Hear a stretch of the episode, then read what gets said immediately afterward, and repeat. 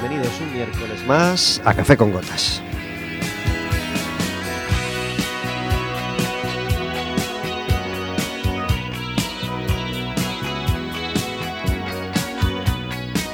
Estaremos con vosotros como todos los miércoles de 4 a 5 de la tarde en el 103.4 de Quack FM, en quackfm.org, en la aplicación móvil y como sabéis, cualquier día, a cualquier hora y cualquiera de los programas en Radioco Café con Gotas.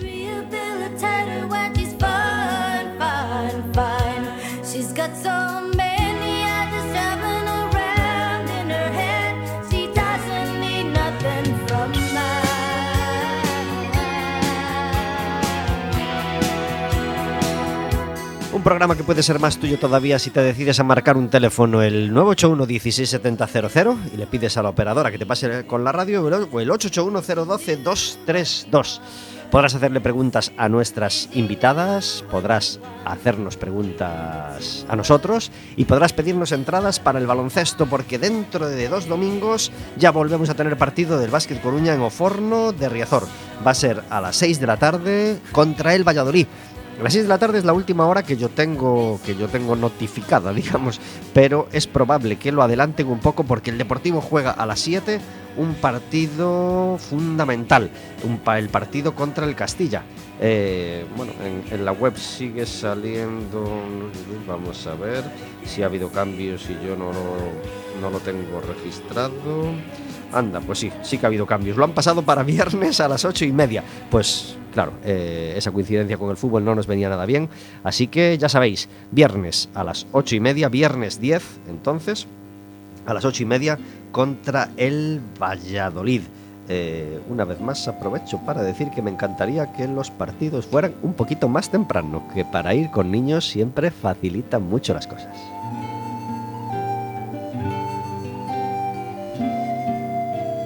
En fin, que si nos que si le habéis dado a me gusta a Café con Gotas en las redes sociales y nos llamáis, nos podéis pedir una entrada doble e ir gratis a ver ese partidazo contra el Valladolid. Viernes 10. A las ocho y media de la tarde hablamos de niños y hoy va a ser un programa lleno de niños, lleno de alegría y lleno de información, porque eh, es el primer programa que hacemos sin Verónica en esta etapita por una noticia buenísima, buenísima, porque Verónica acaba de ser mamá hace pocos días. Eh, ya os íbamos anticipando algo así en los pasados programas, así que hoy es el primer día que no nos puede acompañar. Verónica, muchísimas felicidades eh, y mucho ánimo para esos días, esos primeros días donde se pasan tantos nervios. De eso saben mucho nuestras invitadas. Hoy tenemos con nosotros a Laura Peteiro. Muy buenas tardes. Ay, qué lejos. A ver otra vez. Hola, buenas tardes. Gracias por estar en Café con Gotas. A vosotros. Laura Peteiro es matrona y sabe mucho de muchas cosas y con ella vamos a hablar de, de un montón de cosas. Y tenemos con nosotros a Belén Pernas. Muy buenas tardes. Hola, buenas tardes. Gracias por estar en Café con Gotas. A vosotros por invitar. Belén Pernas tiene un currículum muy largo, es me, dio, me dio un texto que me llevó día y medio leerlo, eh, así de, de todos los cargos que tiene. ¿eh? Y así que borrar lo que quisieras. eh, Laura, eh, perdón, eh, Belén eh, fundó hace varios años la tienda Tatahuete, que hoy siguen, que hoy siguen regentando en la calle Pose. Eh, ¿Cuántos años ya de Tatahuete? Diez. Qué aventura, ¿verdad? Enorme. Mm, no, no- no suponías nada de nada hace 10 años, ¿verdad? Para nada. Yo contaba con llegar a fin de mes y ya. ¿Y ahora qué pasa? Pues ahora hay muchas más responsabilidades, muchos más niños en la carretera viajando de nuestras manos y, muchas más familias que dependen de nosotros. Cinco personas ya trabajando en la tienda, ¿verdad? Cinco personas. Porque ha crecido. Eh, sí. Hace, hace unos años decidíais, además, eh, poner un set, es decir, como un garajito, eh, para ayudar a la gente a poner, a poner la silla, que a los papás como a mí, pensando cómo colocar la silla en el coche, pues es como subir una montaña, ¿no? Dios mío, y clac, clac, y te tiene que hacer clac, clac, y el isofix, y qué es el isofix, y qué es el grupo cero, y qué es la, y qué es la, el, el, el- ¿cómo le llamamos a esto? El... El huevo, el huevo, ¿eh? el huevo de Bugaboo, Dios, es que yo no sé cómo, yo no me entero de nada. Pero para eso están los profesionales, para eso estabais vosotros, para ayudar a un montón de padres como, como a mí eh, con todo este tema, ¿verdad? A ver, lo intentamos, por lo menos. lo que hicimos fue, bueno, pues materializar un espacio en el que hacer todo lo que ya veníamos haciendo de manera casi ambulante por la calle y los Ujú. alrededores, bueno, pues, pues hacerlo en un espacio donde es mucho más cómodo. Estamos a cubierto y podemos meter el coche y entonces ahí ya las asesorías pueden ser un poco más largas y es todo mucho más cómodo para todos, para nosotros y para vosotros. ¿Los policías ya os conocían? De, de veros medio metidas en coches en doble fila. Eh, sí, era, bueno, era toda una aventura, porque a veces hablabas con la gente y decía, no, tengo el coche aquí al lado, y aquí al lado era El quinto pino. el quinto pino. Ujú. Y entonces el policía te decía, Belén, sabes que no se puede poner aquí en doble fila. No, no, en doble fila no instalaba. Nada, bueno, muy bien, muy bien. Eh, y Laura Peteiro hace 10 años tampoco tenía ni idea de lo que se le venía encima, ¿verdad? Pues no, estaba empezando a asimilarlo, ¿Sí? pero de momento en aquellos entonces era solo, solo una idea. ¿Cómo de vocacional era tu, tu idea? Eh, nunca lo tuve del todo claro. Al principio iba más por la medicina y acabé en enfermería y ahí sí que tuve claro que la matronería, ser matrona, sí que era mi objetivo. Y desde que empecé enfermería mm, hasta que lo conseguí, ahí siempre estuve peleando por ello. Qué bien. ¿Y eres matrona desde Pues desde el año 2014, 2014? Sí. Y ahora además eres doctora. también A efectivamente. bueno, a, punto o podemos decir... a- Podemos decir que lo soy. Me falta el título, pero ya lo soy. El aprobado ya me lo dieron. Qué bien, qué bien, qué bien. Sí. Para ser doctora hace falta hacer una tesis. Hace falta hacer una tesis, hace falta investigación, hay muchos años de hincar los codos, pero merece la pena. Merece la pena, sí. ¿Y, y- y- cuál fue tu objetivo? Eh, ¿A qué dedicaste tu tesis? Pues mi tesis precisamente, pues siendo matrona, iba sobre los embarazos y especialmente cómo influye la edad materna avanzada tanto en el embarazo como en el parto. Y en este caso, por desgracia, consideramos ya edad materna avanzada los 35 años o más. Ajá, porque ¿cuál es la edad o, o la franja supuestamente ideal Óptima, para sí. ser mamá? Pues sería realmente entre los 20 y esos 34 años. Sí, es donde el cuerpo de la mujer está más preparado para ello. Eh, la edad media al- en la que las mamás son mamás ha ido subiendo en los últimos años o bajando? subiendo, pero Siempre muchísimo. subiendo, ¿no? Sí, casi podemos decir no en picado, es una tendencia ascendente, pero actualmente en España se sitúa en los 32 años de media el primer hijo. ¿Tú también lo notas, Belén, en la tienda? Sí, sí, lo noto. O sea, mamás de 20, poquitas. ¿Alguna vez te ha tocado mm, a- a- algún momento raro así como de, ah, acabas de tener porque te parecía muy mayor o al revés, que tú dijeras, "Tú- pero tú serás la abuela, no, no, no. Hay que ser discretos. Uno aprende a, A no- ser prudente, ¿verdad? Sí, Siempre mucha prudencia. a no soltar la lengua. Pero sí que hay veces que, que, bueno, dices, bueno, está... ¿Cómo ubico yo esta familia? Ujú. Yo creo que es eh, una de las cosas que yo más aprendí cuando estaba en el paritorio, a decir, em, ¿quieres que pase tu pareja? O tu, tu pareja no, perdón, tu Tu acompañante. acompañante, mucho más sí, aséptico. sí, sí, sí. ya ni pareja se puede No, decir, no, ¿verdad? acompañante. Sí. Bueno, Belén, eh, aparte de vender un montón de cosas en, en- en Tatahuete, eh, lo que más venden son, es seguridad, porque ellas están muy convencidas de que la seguridad en, en- en las sillas que llevamos en el coche, pues es una cosa que hasta ahora o hasta hace determinado momento no se le dio la importancia que tenía y vosotros os disteis cuenta que en eso merecía la pena gastar tiempo y dinero, ¿verdad? Eh, Si hacía falta. De hecho, nosotros siempre, siempre mantuvimos y lo seguimos haciendo que, que si hay algo en lo que merece la pena invertir de toda la cacharrada varia que, llega cuando llega un bebé a casa es en la silla del coche, porque es el único elemento en el que el bebé se la juega en caso de haber un problema. Entonces, en el resto siempre podemos, bueno, prescindir de cosas, eh, bajar calidades y demás, pero la seguridad es algo muy serio y necesitamos algo que un elemento que responda en caso de que tenga de que tengamos un accidente y que el bebé tenga que verse sometido a los esfuerzos que se generan cuando, cuando tenemos una colisión. Ujú. ¿Y qué? ¿Qué, qué es lo fundamental? en- Lo en- fundamental es que sentido? los niños viajen a contramarcha. Ya sé que eso es un término que últimamente está como eh, muy extendido y ya es cier- nosotros notamos en la tienda que cada vez vienen menos padres con dudas sobre que los niños tengan que viajar a contramarcha. Lo que sí es cierto es que cada vez eh, se están conformando con llegar a contramarcha a menos edad. La recomendación sigue siendo la misma desde el principio, por lo menos hasta los cuatro años y a partir de ahí cuanto más mejor. Hoy en día tenemos en, en el mercado dispositivos que nos permiten llegar a contramarcha, dependiendo del percentil de los niños, hasta los 6, 7 años, pero fácil. Eh, de- depende de las circunstancias de cada familia, de las circunstancias del coche. Pero siempre es mucho más que esos inicios del grupo cero, de bueno, 10, 15 meses, que es lo mínimo que nos obliga la ley, los 15 meses, eh, siempre es mucho más tiempo que podemos seguir a contramarcha y el que debemos hacerlo. ¿Qué, qué, qué otras, ¿Qué otros errores, digamos, de inseguridad cometen los padres más a menudo en cuanto a, en cuanto a coche, en cuanto a viajar con niños? Principalmente eh, la falta de ajuste en los arneses. Eh, nos da miedo y yo entiendo que cuando tenemos un bebé chiquitín mm, que no sabemos casi ni por dónde agarrarlo, pues nos da miedo ajustar los arneses. Pero los arneses tienen que ir bien ajustados. Y con niños ya más mayores, aunque bueno, se rebelen o no les guste, porque a veces lo dilatado, bueno, pues es una pequeña incomodidad, eh, tenemos que ser firmes en eso. Es decir, una silla, por muy buena que sea, muy bien instalada que esté en el coche, si todos los días no quitamos abrigo y no ajustamos bien los arneses, no nos va a servir casi casi de nada. ¿Qué pasa si tenemos el abrigo puesto?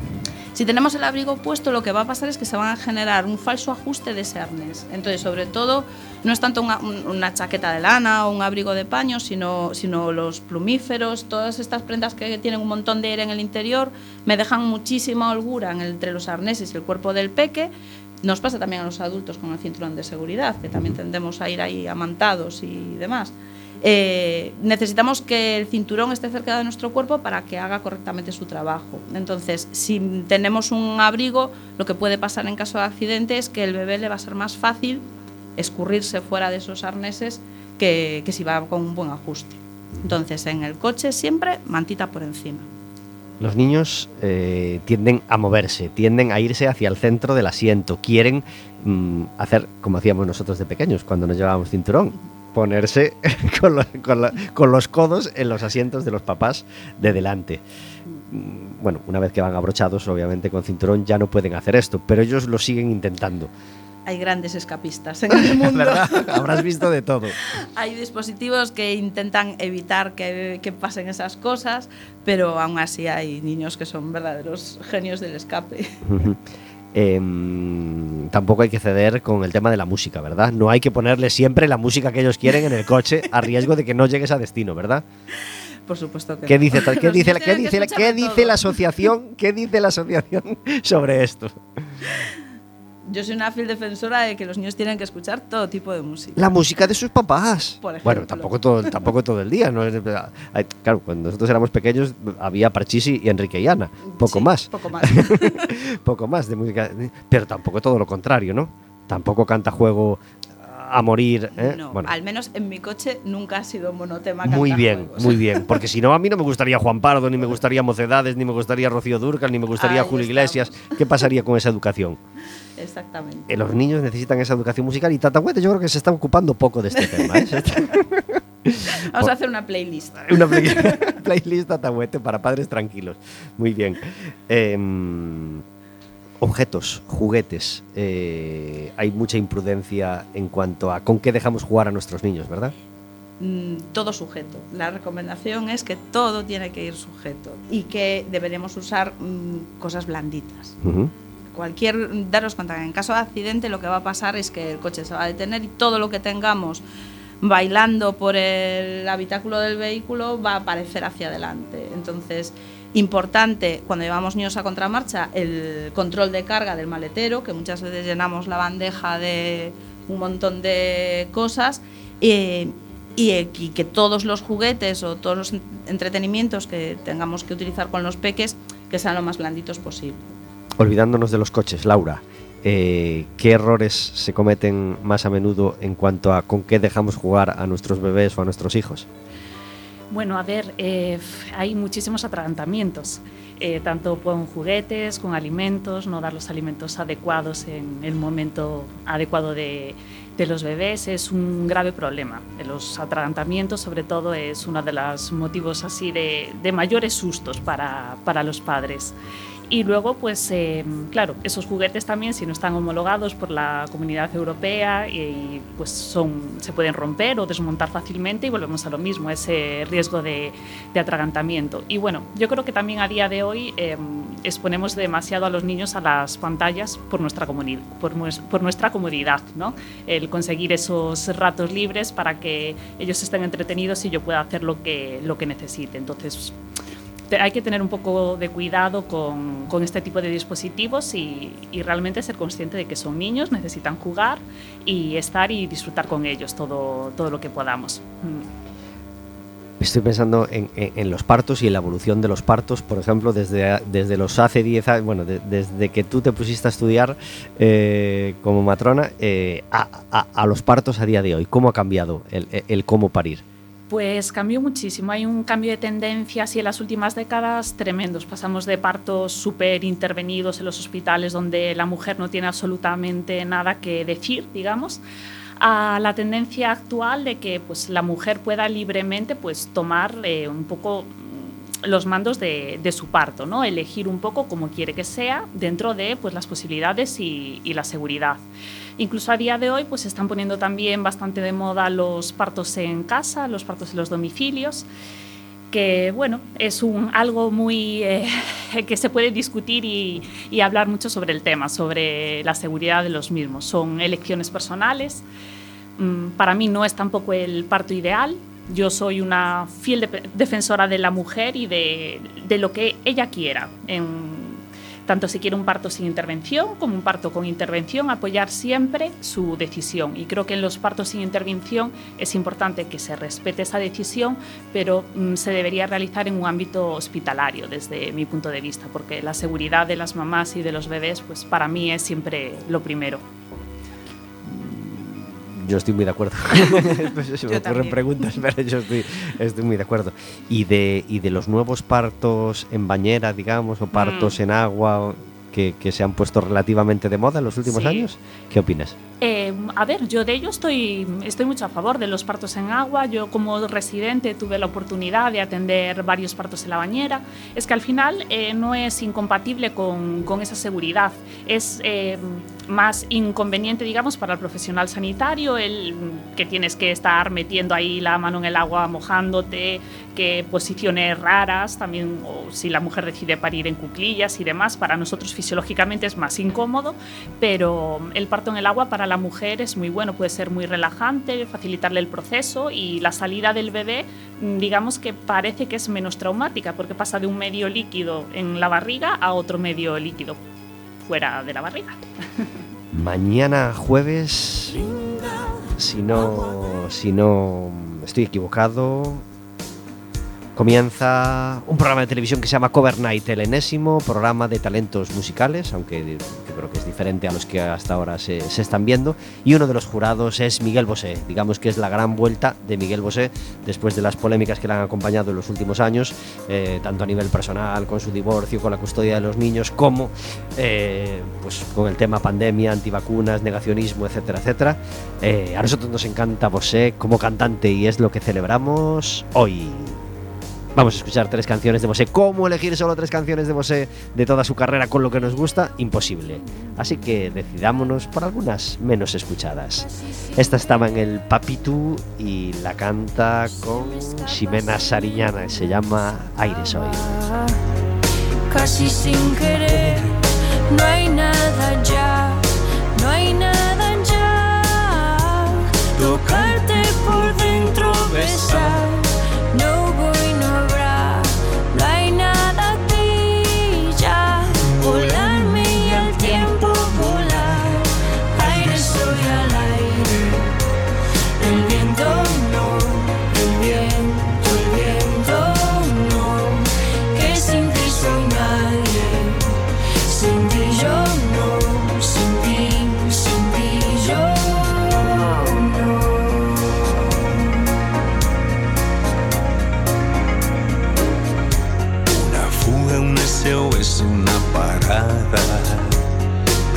Casi sin querer. Y la duda en sentimiento transformada, Casi sin querer. no hay nada ya, no hay nada ya.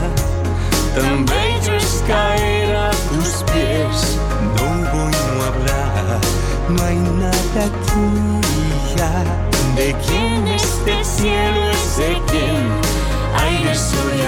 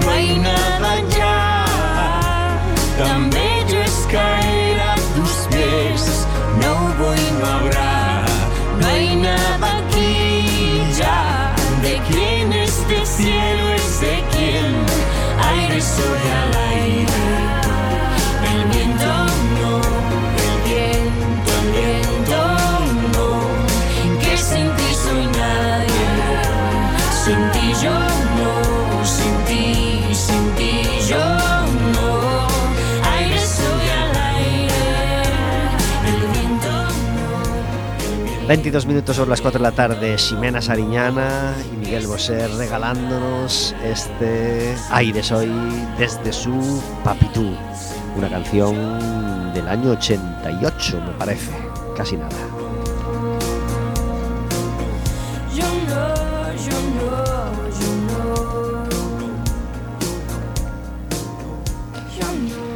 Como todos los primeros miércoles de cada mes, tenemos al otro lado del teléfono a Fátima Branco. Muy buenas tardes.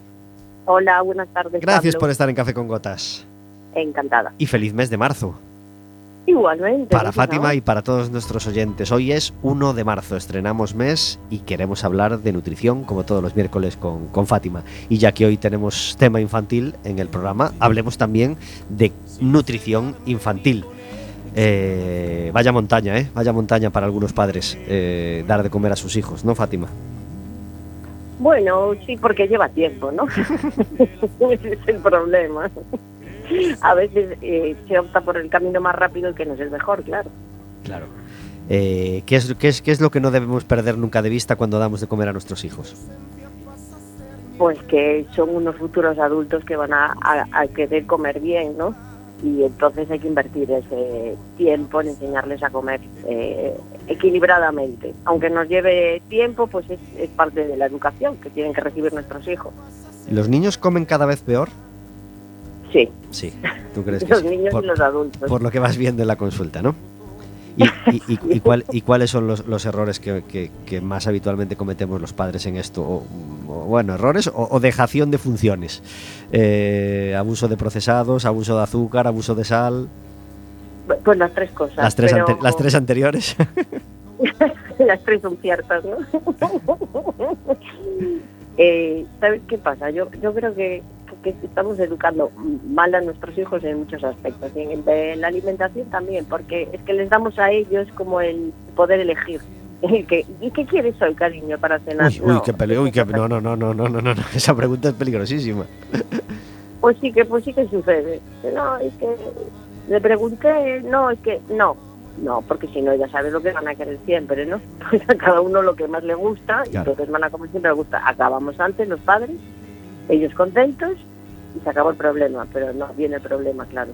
¿Cuál, es- cuál es la, la- la reina de, de la alimentación? de- la reina de, de lo que le gusta a los niños. Hombre, pizza, pasta, bocadillo, colacao con galletas, ¿no? ¿Y por qué? ¿Y por- por-. ¿Por qué son tan atractivas para ella, para ellos estas, estas comidas? ¿Qué, qué tienen de adictivo y de, y de, y- y de, y de feliz? Eh, grasa, azúcar, sal, se come con las manos, no pierden tiempo con el cuchillo y tenedor quitando espinas, Mm, mm, mm, más. mm. Vale, pero, pero tú tienes dos o tres herramientas que, so- que pueden ayudar a los padres a, a- a- hacer esto mejor, ¿verdad? Claro, ¿Qué Claro. hacemos? ¿qué hacemos? Pues, ¿qué hacemos? Pues decirles, cariño, hoy vamos a cenar esto, esto es muy importante para ti, porque tú estás haciendo deporte, porque tú estás creciendo y así vas a estar más fuerte, más ágil. Y como todos practican una actividad deportiva, dices, pues, pues verdad que en gimnasia rítmica tienes que moverte. Bueno, pues si cenas esto lo vas a hacer mucho mejor. Y ellos te abren esos ojos así, de verdad. Sí, sí, y mamá también lo va a cenar. No, eso ocurre en la tele, Fátima. Eso es la vida real. No, No, no, no, no, no. Esos ojos abiertos. Los Bueno, niños, los los no entienden que ese fosquito eh, eh, es como, como, como una mugre de, de alquitrán en sus venas, ¿eh? que, va, que va a obturar sus arterias. No lo entienden. Les encanta. Sí que lo entienden, sí que lo entienden. Claro, claro que le encanta, pero primero, si ya no te lo va a comer así, ¿qué, qué somos los padres para nuestros hijos? Ahora somos la referencia, ¿no? lo Ajá, que está ajá. claro es que no le puedes estar poniendo las espinacas y, tú tapándote la pizza. Por Dirá, supuesto bueno, que no, por supuesto mi que madre no. no. le gusta la gimnasia rítmica, ¿no? Has, No. nom- has nombrado la némesis de los niños, las espinacas, como, como ejemplo de verdura no atractiva para los niños. ¿Tú cómo la haces atractiva para los niños? ¿Cómo haces la verdura atractiva? Claro, a ver, bueno, yo cuando empecé a introducir la verdura después de la época de los purés, ¿no? Siempre en trocitos, siempre cortada en trozos muy pequeñitos y siempre mezclada con otros alimentos. O sea, no, no le puedes plantar al niño un plato ahí de espinacas, nada más espinacas de primero. Venga, cómete eso. Oye, cuidado que los hay que sí, ¿eh? que se lo comen sin ningún problema, pero bueno, de entrada ya sabemos que es más complicado. Entonces siempre si se lo mezclas, pues la pasta que les encanta, lo que decíamos antes, que mezclas la pasta con las espinacas y pues un poquito de pollo o, o alguna carne, pues va entrando. Normalmente el tema, el tema puré o el tema triturado es más atractivo para ellos o, o no, o al contrario, o, o- el tema engrudo o el tema puré le, le resulta ma- más repulsivo. A ver, a ver, depende un poco del niño, ¿eh? porque los hay que también la textura sin puré que les da, que no les gusta. O sea, por ejemplo, yo hablo de mi experiencia personal, mi hija cuando empezó a comer ya en trozos, feliz, odiaba los purés, todo lo que fuera triturado. Y, pero sí que veo que, por ejemplo, cuando ya son mayores, los niños, los que no aprendieron a comer bien, por lo que fuese, la única forma de comer verduras es en puré, porque no la ven. Entonces, claro, pues acaban antes con la cuchara todo para adentro y ahí les meten los padres pues todo, todo, todo tipo de verduras. Pero muchas veces sí que es verdad que el problema es de, de- de texturas, pero porque no están acostumbrados desde pequeños a, a- a esas texturas. Fátima, no sé, nos ocurren un montón de preguntas ma- más, pero, pero, pero no tenemos más tiempo. Nos encanta charlar contigo todos los primeros miércoles de cada mes. Eh, el próximo miércoles, eh, el, el- el- siguiente miércoles será primer miércoles de abril y, y volveremos a, a- a contar contigo. Gracias por traernos estas ideas y estos consejos y que tengas un feliz mes de marzo. Pues igualmente para todos vosotros. Un abrazo muy fuerte. A otro. Adiós. Chao, chao.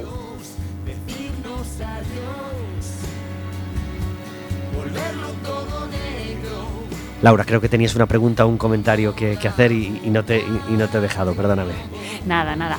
Digo, hay un método que se está empleando así últimamente de alimentación que se llama Baby Led Winning, que es eh, cuando los bebés pasan de tomar leche a empezar a tomar otro tipo de alimentos, en vez de ofrecérselos desde el primer momento triturados en papilla, el ofrecérselo directamente en sólidos, en que los niños es una forma de que aprendan a comer diferentes colores y diferentes texturas y que mm, posteriormente no rechacen tantos alimentos y al mismo tiempo aprendan a autogestionarse la cantidad de comida y todo que ellos quieren, el no forzar nunca a los bebés a comer eh, todo lo que tienen delante, digamos, es una forma de hacer que la comida sea un poco más un juego, que sea que participen de la hora de la comida con nosotros, que tengan delante los alimentos en trozos que ellos puedan agarrar y manejar y pues ellos los cogen porque los niños son muy curiosos, les gusta coger, chupar todo y entonces al final te cogen el trozo del plátano, lo chupan, un trozo de zanahoria, lo chupan y es una forma de, de familiarizarse mucho mejor con, con la comida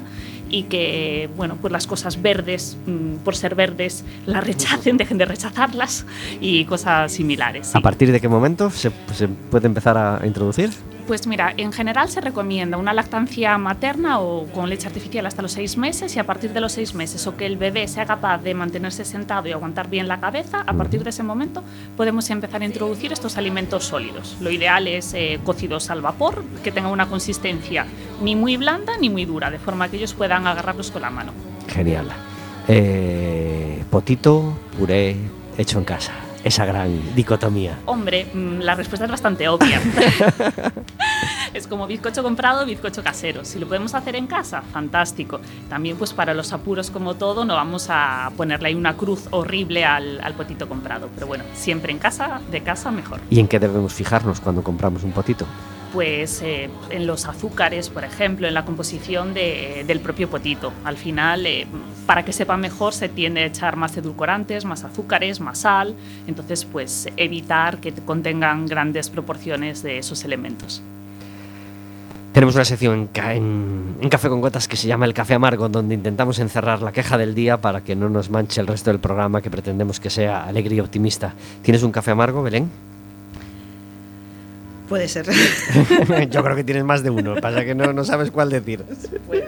¿Cuál es tu café amargo? Eh, el egoísmo de la gente. El, solo son cinco minutos, pero yo hago lo que yo necesitaba hacer. Me estoy pensando en los coches en doble fila. Oh, caray. Si eran solo cinco minutos, y yo ya, pero yo tuve tres horas para aparcar el coche. y ahora por tus cinco minutos, que no han sido cinco minutos, sino que han sido dos horas, eh, voy a llegar tarde a recoger a mis hijos al colegio. Porque no he podido salir de aquí, ¿verdad? Sí, y es una tónica bastante general. Nos adherimos, nos adherimos, por supuesto, a ese, a ese café amargo. ¿Tú tienes un café amargo, Laura? Pues sí, al final es un poco similar eh, al de Belén, esa impaciencia de la gente de que llegan a la consulta puerta cerrada, cartel grande de no pasar si la puerta está cerrada o no llamar, cogen, te llaman y abren la puerta por si acaso. Uy, es que pensé que no estabas. ¿Cómo, cómo, cómo? Re- reproduce otra vez esa escena para que la gente lo- la visualice. Yo tengo un cartel grande Sí. en la puerta mm, que pone que si puerta cerrada no pases, espera que te avisemos. Y entonces cogen, llaman a la puerta y al momento la abren, ¿sabes? Porque no vaya a ser que no escuches que están llamando. Y entonces, pues claro, tú dentro tienes lo que tienes. Y es, ah, no, es que pensé que no había nadie. Y tú, ya, ya, ya. Pues hay una mujer desnuda, o hay un niño desnuda, justo. o hay una barriga que estoy explorando. Efectivamente. Y no es momento de interrumpir. Esas cosas del día a día. Nos adherimos, nos adherimos a, ese, a, ese, a ese falso perdón. Ay, perdón, no, perdona, no, lee el cartel. Justo. Nos adherimos, por supuesto, a, a- a ese café amargo. Eh, y ya que salió el tema, el tema coche, eh, por supuesto, eh, es muy molesto. eh, no encontrar sitio para aparcar. Es muy molesto y yo lo he dicho en el café amargo varias veces eh, el- el- y porque es algo que no soporto la falta de solidaridad aparcando. Es decir el que aparca el que no arrima su coche y evita que quepan dos coches y que quepa solo uno en un sitio donde donde cabrían dos no lo puedo soportar. Pero hay otra cosa como un poco más digamos hay un, hay un matiz diferente todavía, que es ese día donde intentas entrar en tres sitios diferentes y no entras en ninguno. ¿No os ha pasado nunca? ¿Eh? A mí me pasó este mismo domingo. Yo creo que así, yo creo que aquí sí que me cabe. Y aunque entres perfecto, aunque hagas una entrada al alcance de Fernando Alonso y poco más, no te entra. Y tienes que salir otra vez. Así me pasó tres veces este domingo hasta que encontré un sitio donde por fin me cabía. Más lejos de casa, pero bueno, me cabía. No me quejo, podía haber sido mucho más lejos. No me quejo. Pero qué rabia ese día que, que- que- Yo creo que aquí sí que me entra. Y no te entra. A mí me pasó estando embarazada. Yo encontré mi sitio, yo aparqué el coche, el coche entraba, pero yo no salía por la puerta. Eh, hay- hay- Entonces tuve que salir y buscar otro sitio para aparcar donde tuviera espacio para que mi barriga y yo saliéramos por la puerta. y estoy imaginando la escena, imaginando la barriga, el embarazo, etcétera, etcétera. Hay una cosa que no hace falta estar, estar embarazada para que sea perfecto para ayudarte a aparcar. Las ganas de hacer pis. También. Las ganas de hacer pis que provocan una, una, un- una niebla en tu cabeza que hace que, que no, que no hagas nada bien. ¿eh? Que no hagas nada bien y que intentando aparcar, ya sea bien o mal, te hagas pis. Sin tener barriga de mamá ni de embarazada. Qué, qué- qué incómodo, ¿eh? Sí. Decidme que os adherís a este café amargo, por favor. También, por supuesto. Y hasta aquí el café amargo en Café con Gotas, hoy disfrutando de la música de Miguel Bosé. Es que, es que, claro, subiríamos cada canción.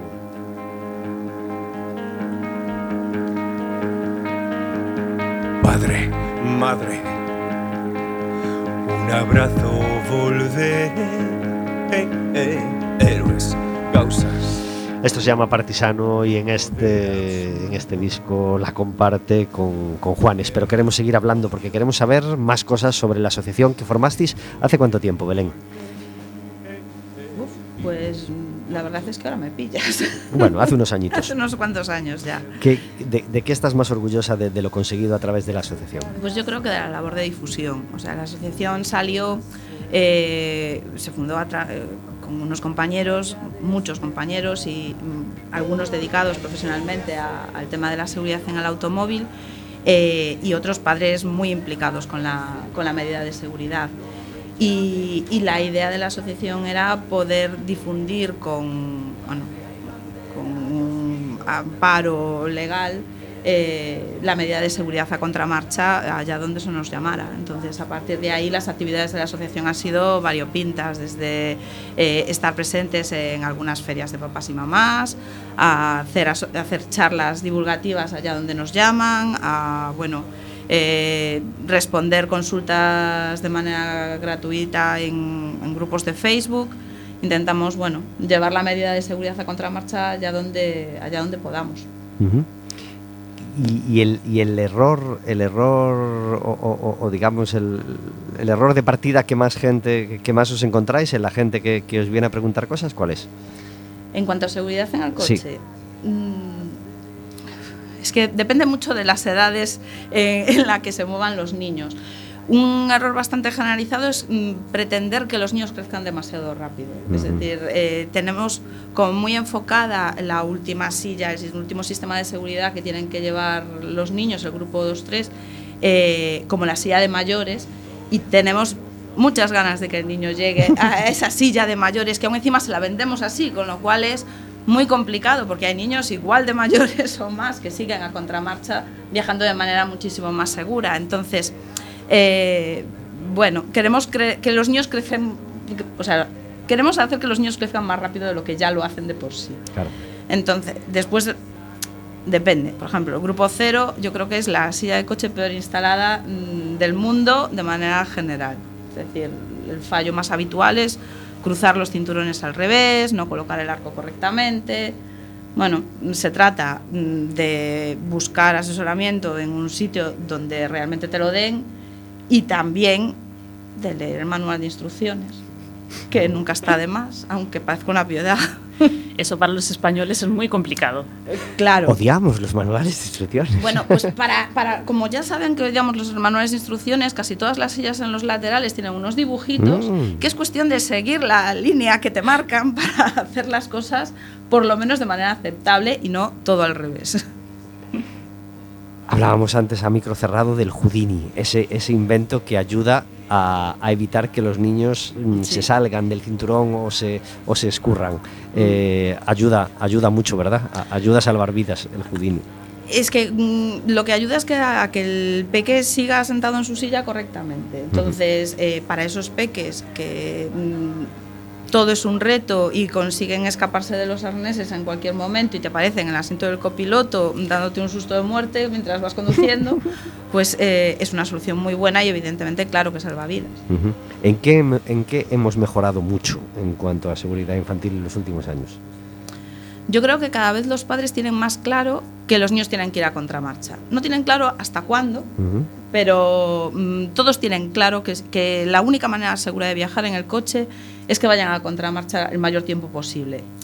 Les falta a veces interiorizar ese mayor tiempo posible, porque a veces con dos años ya es suficiente, no, nunca es suficiente con dos años, por lo menos deberíamos llegar a los cuatro, y tenemos que tener en cuenta que la seguridad de los niños está en manos de sus padres. Igual que el niño no puede decidir, como hablabais antes con la nutricionista, igual que el niño no puede decidir qué cenamos esta noche, el niño no puede decidir cómo se viaja en el coche. Mm, Bueno, con los más pequeños eh, es fácil porque no te cuestionan nada, con los más mayores cuando ya te cuestionan, bueno, pues mm, hay un debate y hay una conversación. Y, cuando tú interiorizas la seguridad del coche en, en casa y en las familias, pues te encuentras pues con niños que vienen todos contentos porque cuando tuve que ir en el autobús conseguí un asiento a contramarcha y ya son niños mayores. Pasan 40 minutos sobre las 4 de la tarde.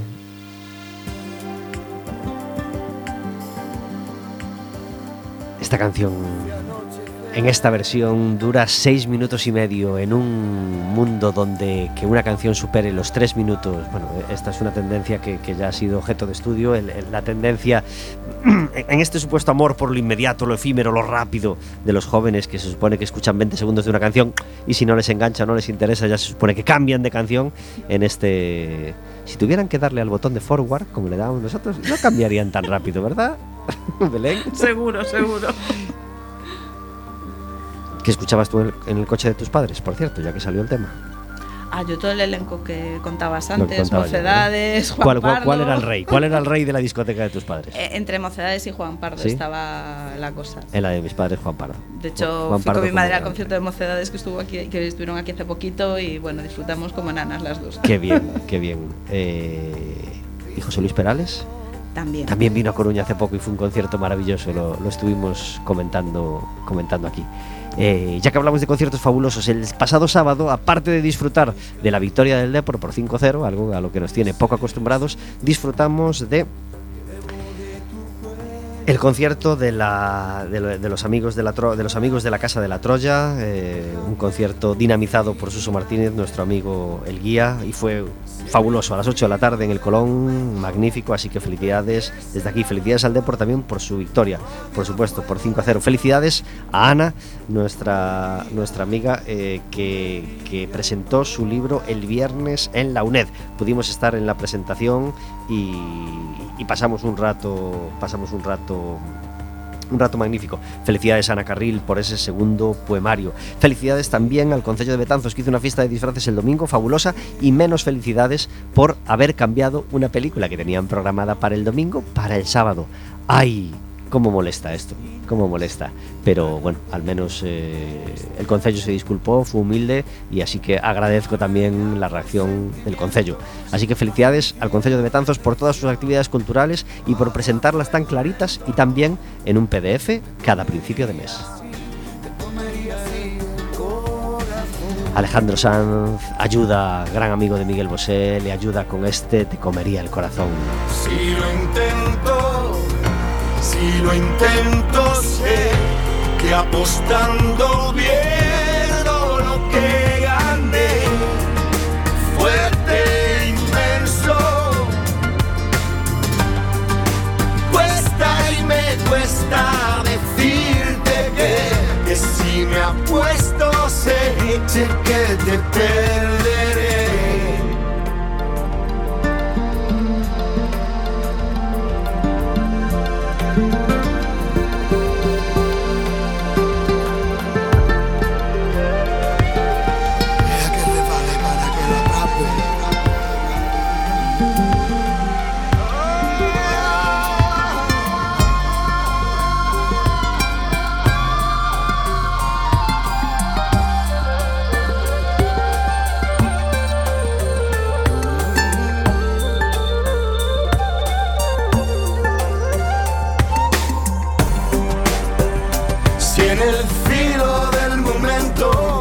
Perdiese la razón, odia fuego lento, te comería así, te comería el corazón.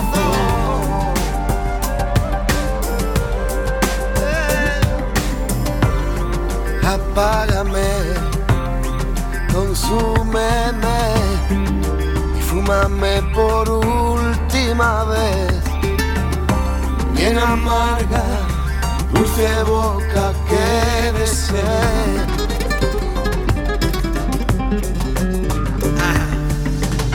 Si lo intento, si lo intento, sé que apostando pierdo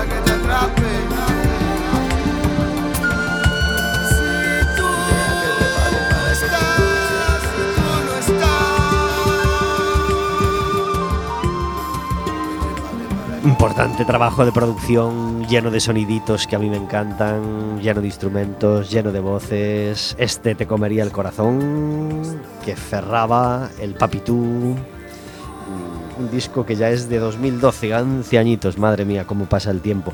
Tenemos al otro lado del teléfono a Luga, muy buenas tardes. Buenas tardes, Pablo. ¿Qué tal? Gracias por estar en Café con Gotas. Gracias a vosotros siempre. Tus dos canciones preferidas de Bosé, Luga. Las mías, si tú no vuelves, te diría ya automáticamente. Si tú no vuelves y Gulliver. Caray, caray, y grito herido no. es maravillosa, Gulliver. Sí, ahí me, me pillaste rápido ahora, ¿eh? Maravillosa. Y, y- y, por supuesto, eh, si tú no vuelves, yo creo que él también sabe que es una de sus grandes canciones. ¿Conoces una versión en inglés de Si tú no vuelves? Eh, no, pero Pues- conozco una con Shakira que no me gusta.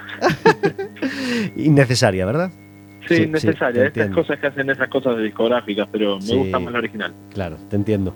Pues que sepáis que hay un grupo británico, creo, que se llama Carmel, que tiene una versión de Si tú no vuelves, llamada If You Don't Come Back, que es deliciosa, deliciosa. Ah, pues la voy a escuchar. Eh, no sé si está en... bueno, me imagino que hoy casi todo está en Spotify. Eh, si no están en el resto de internet. pero yo la tenía en una cintita de casete. Eh, gracias a mi amigo Toñi que, que- que- que- que conseguía toda esa música maravillosa. Toñi está de cumple el domingo, así que Toñi, que no me escuchas, eh, pero pues, si me estás escuchando, muchas felicidades. Eh, ¿Por qué tenemos a Luga al otro lado del teléfono? Porque es un gran cantautor que nos va a regalar su música este sábado en La Disfrutona, ¿verdad? Sí, este sábado, día 4, a las 10 de la noche, estreno el disco Libro Cartas Quemadas, eh, después de una larga espera pandémica, aquí en Coruña. ¿Qué nos vamos a encontrar los que podamos ir el sábado a verte, Luga? Pues mira, os vais a encontrar un formato de, de concierto totalmente distinto a lo que suelo hacer. Va a ser un, un concierto muy directo, muy íntimo, y vamos a repasar tanto las canciones del disco como nuevas canciones y nuevas creaciones y también la parte poética que engloba el libro. Ajá. Eh, ¿Vas a recitar también? Bueno, hay cositas preparadas. Hay cositas, hay cositas. ¿O vas a llevar a alguien que recite mientras tú tocas? No, estaremos preparando cositas bonitas. Yo creo que, que- que a la gente que vaya le va a sorprender y sí que va a ser un formato distinto que puedan disfrutar. ¿Hay una entrada que pagar? Sí, hay una entrada que se puede conseguir tanto en la taquilla ese mismo día como a través de entradium.com. Este Cartas Quemadas ya, ya, ya lleva una trayectoria larga. ¿Cuánto tiempo hace de, de su publicación? Pues fíjate, no, eh, desde que lo anunciamos sí que hace, porque iba a salir de cuando fue la pandemia, pero al final no salió.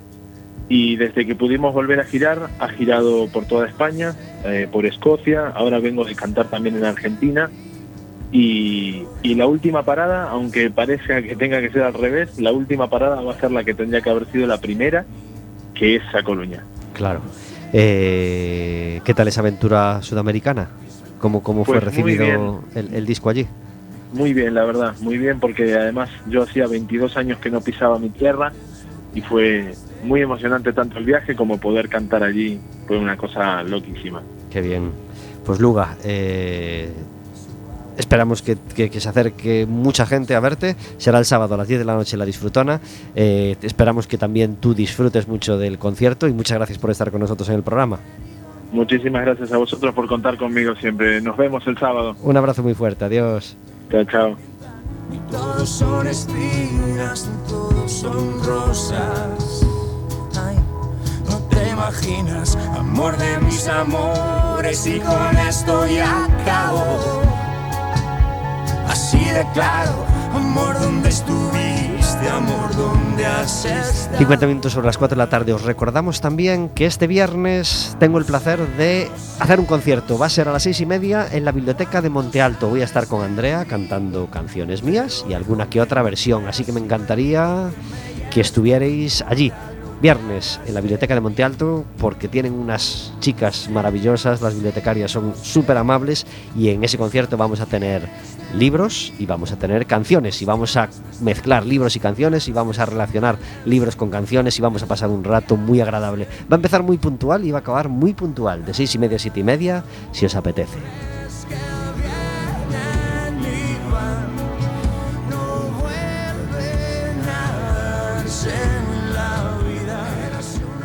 Biberón Pecho, uno de los grandes temas que, que- que podría parecer superado, pero todavía hay un montón de dudas sobre este tema, ¿verdad, Laura? Muchísimas, muchísimas. Y muchos problemas. y muchos problemas porque no todo el mundo que quiere dar pecho puede eh, hacerlo, ¿no? Hay también hay mucha gente que se desanima antes de tiempo y no debería. ¿Cómo, cómo, cómo evoluciona este tema? A ver, eh, cada día pues hay un poquito más esa tendencia a intentar la lactancia materna, pero el problema es que muchas veces mujeres que nos transmiten que quieren no tienen realmente el convencimiento y lo hacen un poco por la presión a veces familiar, social y demás. Entonces, el- afortunadamente, la mayoría de los casos que, que se quiere dar una lactancia materna exclusiva es posible. Para los bebés el- la leche que produce la madre es suficiente y el poder eh, aumentar o reducir esa cantidad de leche va a depender siempre de lo que nosotros pongamos a ese bebé al pecho. Somos como el mercado, oferta y demanda. Nos piden más, tenemos más.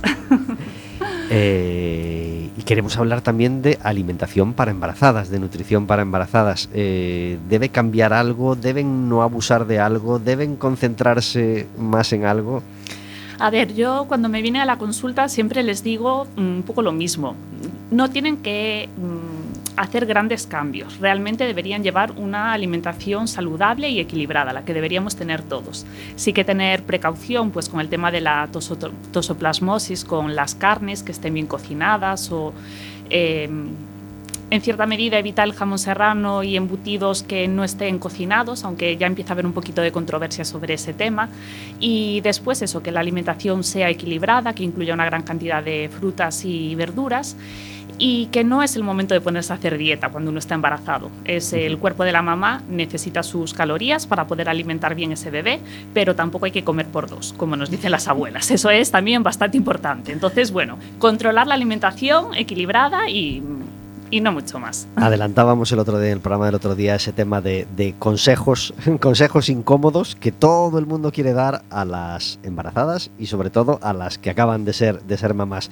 Seguro que hay dos o tres mentiras o dos o tres malos consejos que tú te, a los que tú te enfrentas a menudo. Mira, son tantos que casi eh, no sé ni cuál decir. sobre, la, sobre la alimentación, sobre la leche, el típico de tómate cerveza que te va a ayudar a producir más leche. o- Caray, ese no, Sí. yo no lo sabía. Uy, pues es muy mítico, muy mítico. Tómate una cervecita sin alcohol, que eso ayuda a aumentar la cantidad de leche.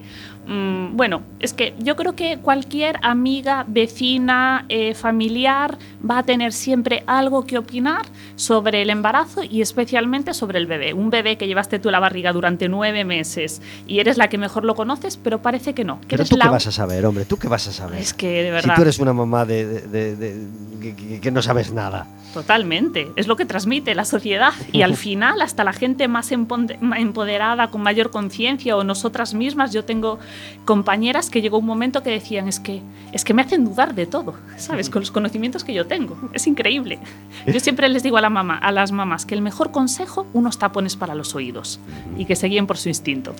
Eh, una madre, la madre de la madre sigue siendo a veces una ayuda imprescindible, bueno, es siempre una ayuda imprescindible cuando ayuda, pero también mm, suele tener un montón de, de dobleces ese tema, ¿verdad? Eh, las tiene la, la madre, la suegra. En cuanto a consejos, en cuanto a presión, Sí. en cuanto a ayudarte o desayudarte. Yo siempre les digo que son muy, muy necesarias para que tú te puedas aislar en la habitación, cierras la puerta y que ellas se encarguen del resto de la casa. Para eso nos viene de maravilla preparar los tuppers de comida, ayudarnos a pasar un poquito el aspirador y demás, y que tú puedas concentrarte en conocer a tu bebé y reestructurar un poco tu, tu cerebro de mamá. Nos vamos quedando sin tiempo, Belén. Una cosa que no tenías ni idea hace 10 años que ibas a vender y que de repente hoy se vende un montón en la tienda. Uf. Quizá relacionado con, con esas primeras comidas, las precucharas. eh, o sea, fue un elemento relativamente novedoso de hace, de hace unos años y la verdad es que ayudan a todos esos bebés que están empezando a comer no tener que pelearse con el equilibrio de la cuchara porque al final no deja de ser un palito en el que se pega la comida y que podemos llevarnos a la boca. Y algo que parece tan básico y tan absurdo, la verdad es que funciona muy bien y a los niños les dan una autonomía que en esas edades gusta un montón.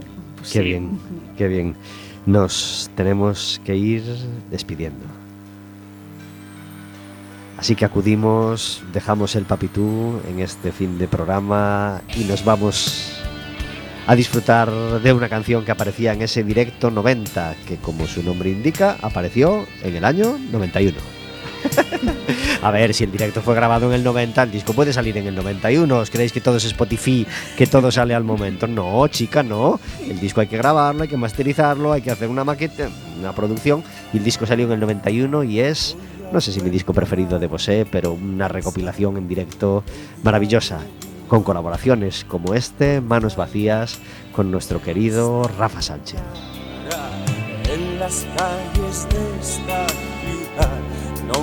A buscar los secretos. Este viernes se celebra el Congreso Lo que de verdad importa, muy muy recomendable para todo aquel que pueda ir. a marcharme con las manos vacías Al Deportivo le toca jugar el domingo a las 12 con